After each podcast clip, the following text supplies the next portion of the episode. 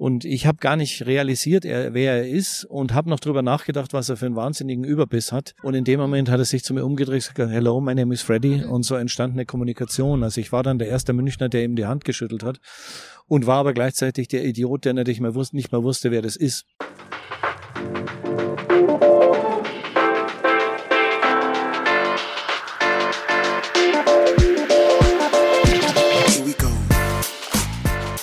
Immer wieder kehren olympische Organisationskomitees nach München zurück. Sie sind auf der Suche nach dem Erfolgsrezept von 1972. Irgendwas wurde damals also richtig gemacht. Und diese Atmosphäre kann man heute noch spüren, denn das weitläufige Parkgelände wird bis heute für Konzerte und sportliche Events jeder Art genutzt. Im Olympiaturm gab es 17 Jahre lang das höchste Rockmuseum der Welt. Der Direktor war Herbert, genannt Herbie, Hauke. Er war Zeitzeuge und leidenschaftlicher Sammler unterschiedlicher Artefakte aus der Rock- und Popgeschichte. Heute ist er Buchautor, organisiert Ausstellungen wie A Bohemian Rhapsody oder bietet mit Muck-Tours eine geschichtsträchtige E-Bike-Tour durch den Olympiapark an. Viel Spaß bei unserem Gespräch. Was verbindet dich denn mit dem Olympiapark? Das ist eigentlich eine sehr, sehr witzige Geschichte, denn mein Großvater hatte so um die Jahrhundertwende die Möglichkeit, dieses damalige Oberwiesenfeld zu kaufen, weil er damals sehr viel Geld hatte, mit einem Partner zusammen. Sie haben sich aber dann, wie die jungen Leute so sind, entschieden, in Amerika zwei Rennwägen zu bestellen. Die sind dann mit einem Schiffscontainer hier angekommen. Und dann haben die zwei Jungs einen drauf gemacht, sind nach Grünwald gefahren und haben beide diese Autos geschrottet. Und äh, für mich ist das immer ein Schmerz, hier zu sein, weil es ist eigentlich mein Gelände, wenn mein Opa nicht damals die zwei Sportwagen gekauft hätte. okay, von allen möglichen Antworten habe ich die definitiv am wenigsten erwartet. Das glaube ich. Super gut. Aber wir wissen ja schon, dass du das Rockmuseum geleitet hast. Das war ja das höchste Museum der Welt, kann man so sagen, ne? Ja, war's. Ja. Magst du ein bisschen was darüber erzählen? Ja, Rockmuseum München ist äh, über die 17 Jahre natürlich irgendwo Kult geworden, weil wir hatten nicht nur diese ganzen Führungen für die Leute, in denen ich viel erklärt habe über die Exponate, sondern das Entscheidende war, dass wir fast 300 Live-Konzerte hatten. Hammer. Und Live-Konzerte da oben, wenn du über die Stadt geschaut hast und ganz nah an der Band dran warst, weil wir nur etwa 120 Karten hatten, also war das immer eine sehr gefragte Location und wir hatten natürlich dann so Dinge wie den Hippie-Fasching oder Led Zeppelin-Nächte, die Purple-Nächte und äh, verschiedene andere Themen. Und das, das waren unglaubliche Konzerte. Wir hatten ja. eigentlich natürlich immer ausverkauftes Haus, deswegen haben wir keine Werbung gemacht. Es gibt heute noch viele Münchner, die gar nicht wissen, dass wir da oben Konzerte hatten, weil wir waren buchstäblich überrannt. Es war einfach diese Verbindung der Location mit diesem eigentlich dem Wunsch der Leute wieder ganz nah an den Künstlern zu sein. Absolut, absolut. Ja, das kann ich sehr gut nachvollziehen. Wie ist denn diese ganze Sammlung von dir überhaupt entstanden? Gut, also jetzt müsste man ein Band so ungefähr mit 82 Stunden nochmal losschalten, aber... Los geht's! Okay, uh, to cut a long story very short, ist es ganz einfach so, uh, man muss das im Zusammenhang mit der Generation sehen. Meine Eltern uh, waren Flüchtlinge, hatten im Krieg alles verloren. Wir waren drei Geschwister. Ich bin 1955 geboren und das war alles sehr trüb. Mein Großvater hat mir über den Ersten Weltkrieg erzählt, mein Vater über den Zweiten Weltkrieg. Mhm. Und nein, wir waren im Grunde auf der Suche nach etwas anderem, aufgrund eben dieser äh, Generationen vor uns. Ja. Und im Grunde kann man sagen, dass dann solche Dinge wie das Woodstock Festival 1969 oder äh, die Beatles oder was es auch immer war, die Rolling Stones, war dann für uns so unsere Nische. Und wir waren als Jugend damals sehr solidarisch, weil keiner Geld hatte und weil jeder im Elternhaus wahnsinnige Probleme hatte. Und deswegen waren wir in ganz, ganz tollen Klicken. Und ich bin dann äh, 1972 war mein erstes Konzert The Who. Da bin ich hingegangen, weil es hieß, es kommt die lauteste Band der Welt. äh, ich hatte dann vier Tage Tinnitus. Das also im Prinzip war das Label gut draufgeklebt, ja, auf die Band hat Also gepasst. hat sich dann eigentlich gelohnt hat oder sich, nicht? Hat sich absolut gelohnt. Okay. Also ich saß zwar unterm Sitz und das alles ist so über mich drüber, aber es war ziemlich beeindruckend. Mhm. Und ähm, das zweite Konzert war Tina Turner. Mhm. Und ganz schnell erzählt, wir hatten Karten für die zweite Reihe, kamen dann dahin und in der ersten Reihe saßen die Rolling Stones.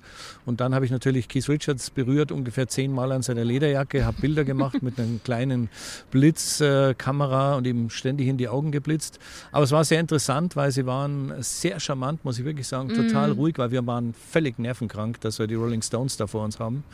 Wir haben sie echt belästigt. Sie haben uns dann Autogramme gegeben. Und es war für mich aber ein Aufschluss, weil diese Wahnsinnsstars, die man nur im Fernsehen gesehen hat, und so, so echt charmant waren. Wirklich nett zu uns. Und ähm, da hatte ich dann, weil wir am Nachmittag ein bisschen vorgeglüht haben in der Stammkneipe, hatte ich einen Strauß Moosrosen mitgenommen für die Tina. Und nachdem der Rolling Stones Wahnsinn vorbei war, wir uns daran gewöhnt hatten, dass die da sitzen, habe ich irgendwann im Konzert einen Strauß Rosen auf die Bühne geworfen. Und da hat sich eine rausgenommen, das Haar gesteckt und für mich dann 17 Minuten gesungen, I've been loving you too long. Ach was. Und es war natürlich der völlige Wahnsinn. Dann haben die Stones applaudiert, die Leute applaudiert. Ja. Und dann habe ich dringend einen Sturz, äh, Sturzhalbe gebraucht. Und wie ich dann da in dem kleinen Café im Zirkus Krone stehe, tippt mir jemand auf die Schulter und äh, fragt mich, ob ich das mit den Rosen war. Und da habe ich erst gesagt, ja, ist mir wurscht, wahrscheinlich verboten, bayerische Beamtenverordnung, so und so, ist mir auch egal. Mhm. Dann hat die gesagt, nein, tut mir leid, folgendes, das war eine sehr, sehr reizende Aktion von Ihnen. Mein Name ist so und so vom Icantina Turner Management. Dürfen wir Sie einladen zur Aftershow-Party ins Hotel Hilton? Okay, auch nicht schlecht mit 18 Jahren. Da war mhm. ich da im Hotel Hilton. Wir sind da früh um fünf und äh, es war eine ganz andere Welt, wie das, was meine Eltern erzählt haben. Äh, über, über die Blümchen und die Bienen und so. Das war, ging da ein bisschen anders rund. Und das Interessante war aber dann, dass der Nachfolger der Single Nutbush City Limits, die nächste Single Sweet Rhode Island Red, war auf meinem Cover meine Tina mit meiner Rose. Und jetzt war ich natürlich in Milbertshofen, in meinem Hut war ich der absolute Burner. Und jetzt kamen immer die Leute, wollten den Herbie kennenlernen, der die Stones kennt, der Tina Turner kennt. Okay, und dann, jetzt käme eine 800 Meter lange Geschichte, die ich verkürzen kann. Ich habe dann 74 Queen Backstage kennengelernt für die Mercury und viele, viele andere Bands der damaligen Zeit, Roxy Music, Slate, Deep Purple, Uriah ja. Heep und so weiter. Und war eigentlich dann ein Leben lang sozusagen hinter den Kulissen. Ja. Und habe dann aber auch die Fotografen kennengelernt, die Manager und so weiter. Und so bin ich dann eigentlich ja, kann man sagen, über 50 Jahre dieser ganzen Sache treu geblieben. Immer wieder aus einer anderen Perspektive. Ja. Erst als Fan, dann als Sammler, dann als Museumsgründer, dann als Buchautor, jetzt als Ausstellungsmacher. Und äh, it keeps me going. Ja. Und dann immer was geschenkt bekommen oder wie lief das dann ab? Ja, geschenkt bekommen, beziehungsweise natürlich ist es so, dass viele Dinge den Bands gar nichts bedeutet haben. Oder wir damals natürlich auch, was auch schwer nachzuvollziehen ist, in der ersten Zeit waren wir ja ihre Fans, sie waren langhaarige Outsider, wir waren langhaarige Outsider und da kam, das, kam man dann ins Gespräch und dann war das überhaupt jetzt nicht das große Problem. Denn die Bedeutung von Rock Memorabilia oder dass diese Sachen was wert sein konnten, könnten, das begann so erst mit den Hardrock Cafés und den großen Versteigerungen. Das war alles damals nicht das große Ding, äh, ja, da mal verstehe. irgendwie ja. Das eine oder andere Sammlerstück abzugreifen, ja. wie man so schön sagt. Ja, ja ich wollte es gerade sagen, so wie du es erzählst, klingt es fast greifbarer als heute, wenn man sich das vorstellt. Ja, man kommt gar nicht ran und es sind wahnsinnig viele Affen um die Künstler rum, die dir alles ja. erzählen, dass der Star ganz andere Probleme hat und dass man kein Foto machen darf und was weiß ich noch, alles Käse. Ähm, hat sich natürlich das ganze Business auch verändert. Viel zu viele Leute wollen natürlich heute daran. Äh, ich war einer von denen, die damals schon sehr gut Englisch konnten, weil ich eine Freundin in England hatte und das war natürlich ein großer Vorteil, weil ich konnte mich mit den Leuten unterhalten. Absolut. Viele haben ja doch im Schulenglisch rumgestolpert, viele ja, wollten ja. auch nur ein Autogramm. Ich habe mich immer sehr für die Menschen interessiert, mein Leben lang. Und äh, das haben die dann auch gemerkt. Ja. Mir war es zum Beispiel wichtig zu wissen, wie, wie, wie kommen die Ideen für die Songs, was ist die nächste Platte, bla bla bla. Also wir hatten immer da wahnsinnig viel zu erzählen. Und so kamen aber auf der anderen Seite unglaublich viele Geschichten zusammen. Ich glaube, ich bin eher so ein Geschichtensammler, als jetzt, äh, dass ich heute noch irgendwelchen Teilen hinterherjage. Ja, ja. Wir kommen gleich nochmal zu deiner aktuellen Arbeit äh, zurück und was du heute so machst. Ähm, ich würde mal ganz gerne aus deiner Sicht, der, äh, aus deiner Sicht so wissen, wem du den Olympiapark äh, empfehlen würdest, die jetzt nach München zum ersten Mal kommen, weil er ist ja riesig und es gibt so wahnsinnig viel zu entdecken. Aber du würdest ja wahrscheinlich auch selber durchlaufen. Wie würdest du die Leute so ein bisschen mit an die Hand nehmen? Ja, das ist ja zum Beispiel Sinn auch der Tour, die ich mache, um ähm, diesen Park, der, der ja davon lebt, dass er diese große Vielfalt hat. Also ja. du, du siehst hier Leute, die gehen nur spazieren, dann siehst du Leute, die gehen joggen, dann hast du Leute, die spielen da vorne Basketball, dann hast du Leute, die machen irgendwelche Muskelübungen an irgendwelchen Recks, dann hast du Leute, die fahren mit dem Boot über den See, dann hast du Leute, die gucken oben vom Olympiaturm und diese riesen Variety, da kannst du dich auch einfach nur hinsetzen und ein Bier trinken und diese, dieser, diese Weitläufigkeit in einem doch sehr historischen Ambiente. Ja. Und ähm, in der Tour kann ich auch beweisen, dass hier einfach noch ein kleiner Hauch von Woodstock ist, weil das mhm. eben in dieser Zeit gebaut wurde, diese leichte Zeltdacharchitektur. Also es ist eben, ich kann den Park jederzeit empfehlen, weil ich bin jetzt 20 Jahre hier und er ist jeden Tag anders, jeden Tag neu, jeden Tag spannend und es ist also a peaceful, easy feeling, ja, to Ja. be here. Ja. Du hast gerade schon so ein paar Schlagworte gesagt. Kannst du noch mal sagen, der Olympiapark in drei Worten für dich? Musik, Sport und abchillen. Und das, das sind, glaube ich, die drei Dinge, die die Leute hier machen und wo die Leute am meisten Spaß haben. Rein empirisch wurde es untersucht, wird der Park gesehen als Veranstaltungspark, erstaunlicherweise nicht mehr als Sportstätte in vorderster Linie. Was vielleicht dafür steht, dass er heute einfach noch so, so viel genutzt wird. Also dass es einfach eine ehemalige Sportstätte ist, die nicht verkommen ist, sondern Ja, total im Hier und Jetzt. war eben diese, dieser Klugheit der damaligen Planer zu verdanken, die, die von vornherein gesagt haben, wir wollen eine nacholympische Nutzung und eigentlich den Park in diese Hügellandschaft eingebettet haben. Ja. Und denen hat man das dann zu verdanken, dass nicht im Gegensatz zu vielen, vielen anderen olympischen Städten jetzt irgendwelche Bauten rumstehen, mit denen keiner mehr was anfangen kann, sondern dass man sehr, sehr clever und mit, mit viel, viel äh, Esprit und, und sehr gutem Denken hier an dem Park schon von vornherein gearbeitet hat. Und das hat diese einzigartige nacholympische Nutzung ermöglicht. Absolut, ja. Ein Schwenk zur aktuellen Ausstellung, die noch läuft bis Sommer. Ende Juni? Was war 30.06. genau. 30.06. ja. Die Ausstellung Queen a Bohemian Rhapsody. Ähm, was erwartet uns da in der Ausstellung und warum auch Queen? Ich hatte vor zwei Jahren die Beatles als Thema, letztes Jahr die Rolling Stones, sodass das jetzt sagen wir mal einer gewissen Reihe der großen legendären Bands war. Und äh, durch das äh, Biopic im Kino Bohemian Rhapsody hatte das auch nochmal neue Aktualität. Und ich bin überwältigt vom Andrang, von dem Erfolg. Ich bin also wirklich kaputt gelatscht schon nach fünf Wochen. Wir haben über die Hälfte aller Kataloge schon weg. Die Ausstellung selber basiert eben ähm, im ersten Teil auf das alles, was Freddy in München erlebt hat. Das kommt in dem Film zu kurz. Er hat hier sechs Jahre gelebt, gewohnt, eine Eigentumswohnung gehabt, viele, viele Freundschaften geknüpft, sehr wilde Nächte gehabt und aber es auch War auch nicht fantastische. so düster, wie es im Film dargestellt wurde, die ganze Zeit, oder? Überhaupt nicht, Ja. überhaupt nicht. Das war hier eine, eine Zeit seiner Lebensfreude. Er hat den 39. Geburtstag hier im Henderson gefeiert.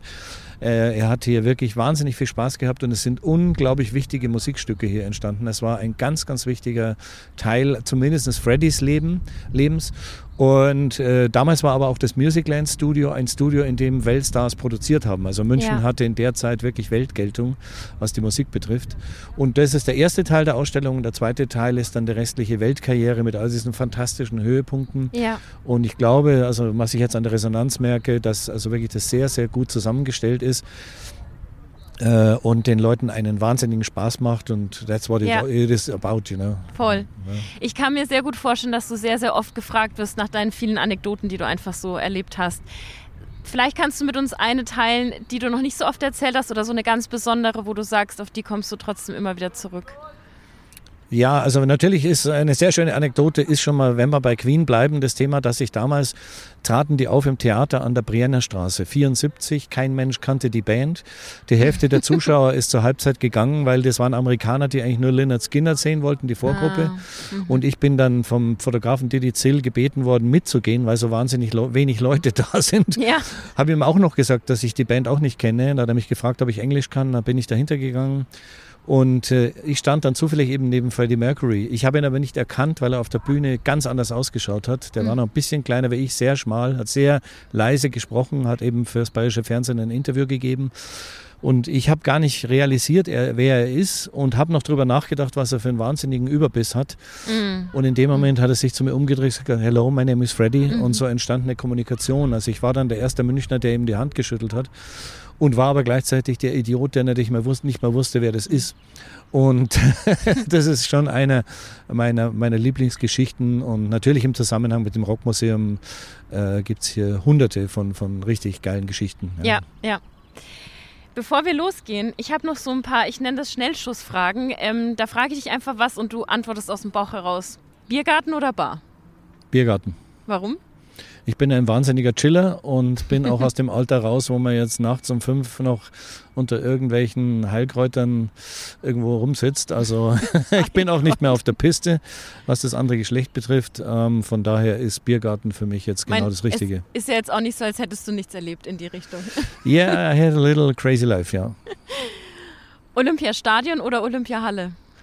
Äh, Olympiahalle, weil es einfach für mich natürlich verbunden ist mit diesem allerersten Konzert, die Eröffnung der Halle durch Deep Purple, also ausgerechnet eine Hardrock-Band, mit mhm. der man den, den Mut hatte, äh, das eben für die musikalische Nutzung diese Halle äh, zu verwenden. Und daher, obwohl sie manchmal eine bescheidene Akustik hat, aber ich mag es immer, wenn die Atmosphäre sehr dicht ist. Und ja. äh, jetzt mit dem Fernrohr da zu sitzen, Madonna aus einem halben Kilometer zu sehen auf einer Leinwand, das ist jetzt für mich persönlich nicht so prickelnd. Verstehe ich. Auf dem Olympiaberg, Sonnenuntergang oder Sonnenaufgang? Äh, Sonnenuntergang, denn der Olympiaberg selber ist für mich natürlich in meiner Generation noch der Schuttberg. Es liegt ja 40 Prozent der zerstörten Stadt München hier. Und deswegen ist es sehr, sehr schön, dass das jetzt friedliche Hügel sind. Können wir gerade ja. in der Zeit sehr gut brauchen. Und sie dienen natürlich gerade bei dem fantastischen äh, Feuerwerk hier einmal im Sommer und bei den Konzerten auch den Leuten, die kein Geld haben oder kein Geld ausgeben wollen, äh, einfach hier friedlich Picknick zu machen, auch der Musik zu lauschen. Und das ist schon, muss ich echt sagen, richtig geil. Ja, das ist auch immer ein ganz schöner Tipp, wenn man keine Konzertkarten mehr bekommen hat oder vielleicht auch draußen sein will, weil das Wetter so schön ist, kann man sich hinsetzen und lauschen. Ja. Absolut. Butterbrezen oder Leberkässemmel? Leberkässemmel. Ah, das ist. I, I was raised by Leberkässemmeln. Welche Münchner nicht? okay, die könnte jetzt ein bisschen schwierig sein. Du musst dich entscheiden für eine Lieblingsband oder einen Lieblingsmusiker oder eine Lieblingsmusikerin aus München.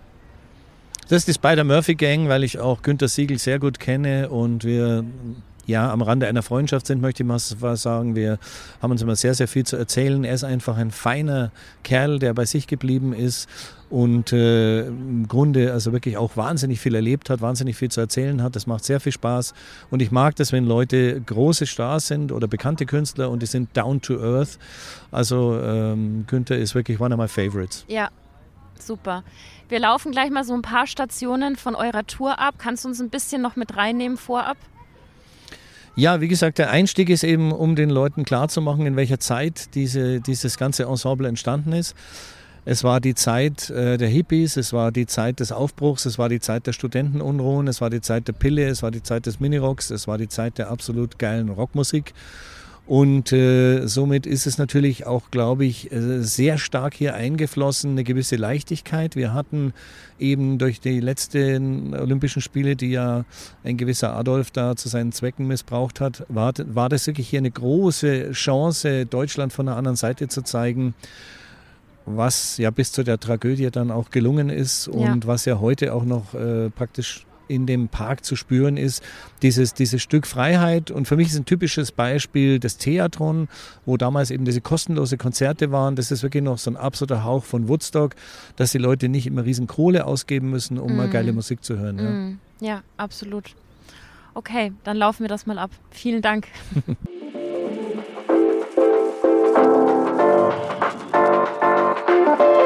Ich hatte ja erwähnt, dass ähm, eben diese Bauten im Grunde natürlich in einer Zeit erfolgt sind, in der A, viele Umbrüche gesellschaftlicher Art waren, die Jugend nach vorne gedrängt ist. Äh, ich nenne Minirock und ja. Uschi Obermeier.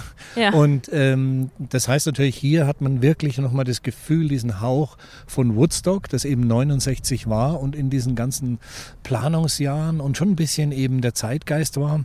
Und ich denke, wenn man hier steht, dann äh, hat es einfach noch so dieses bisschen Open-Air-Feeling, dieses freie, wenn ich jetzt hier sehe, wie die jungen Leute hier sitzen und einfach äh, ja, den Tag genießen, den Sonnenuntergang genießen. Ja. Und ähm, das ist natürlich schon fantastisch hier auf dieser offenen Bühne. Und hier waren ja dann von Anfang an, auch während der ganzen Zeit, immer freie Open Airs. Mhm. Und unter anderem waren hier auch mal die Scorpions oder Krautrock-Bands wie Guru Guru, was ähm, nur jetzt den älteren Herrschaften vielleicht noch was sagt.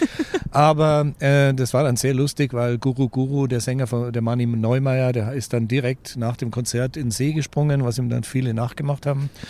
Und äh, hier konntest du natürlich sitzen und die Leute hatten die lustigsten Tüten dabei und natürlich reichlich Alkohol. Mhm.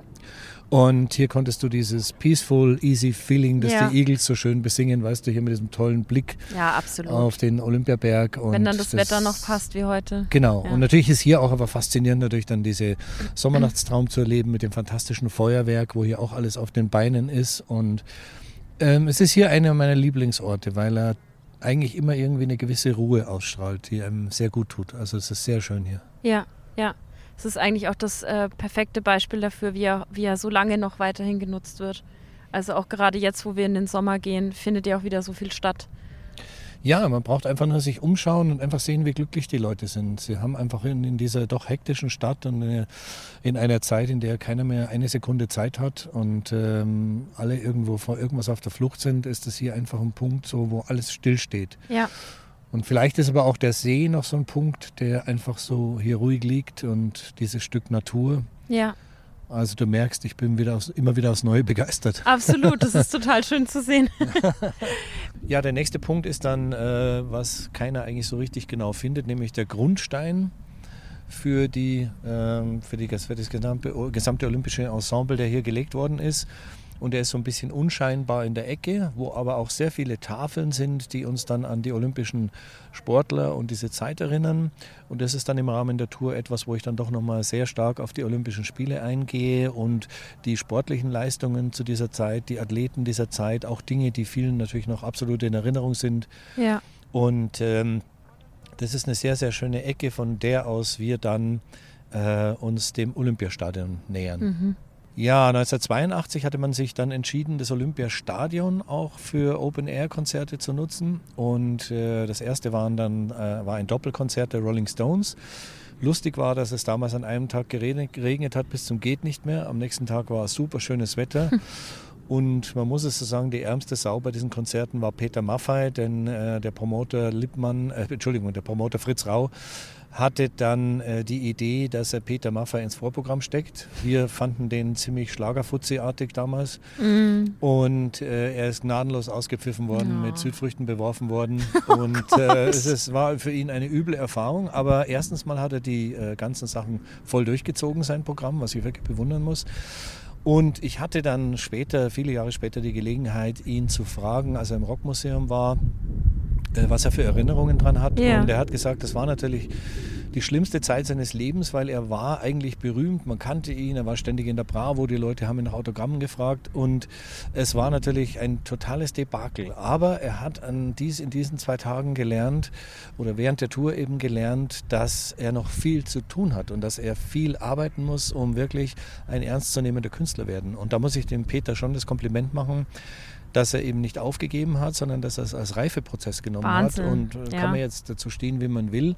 Aber ich finde, Peter Maffay hat eine bemerkenswerte Karriere ja. gemacht. Also vielleicht braucht Er hätte danach auch weg sein können, theoretisch. Er hätte weg sein können. Ja. Ich glaube, dass auch viele an, an solchen, nach solchen Ereignissen sagen, danke, das brauche ich nicht. Absolut. Und das finde ich dann sehr schön und das ist ein sehr schönes Beispiel äh, für uns alle, dass man einfach in diesen schweren Momenten aufstehen muss, dass man sagt, okay, was kann ich daraus lernen? Mhm. Was kann ich daraus machen? Mhm. Und wartet nur, morgen komme ich noch stärker zurück. Und das musst du aber natürlich mental auch drauf haben. Und ja. das finde ich schon sehr bewundernswert. Und er ist ja auch letztendlich immer bei all dem doch noch bescheiden geblieben und nahbar geblieben und sehr engagiert, auch politisch. Also für mich ein sehr, sehr respektabler Künstler.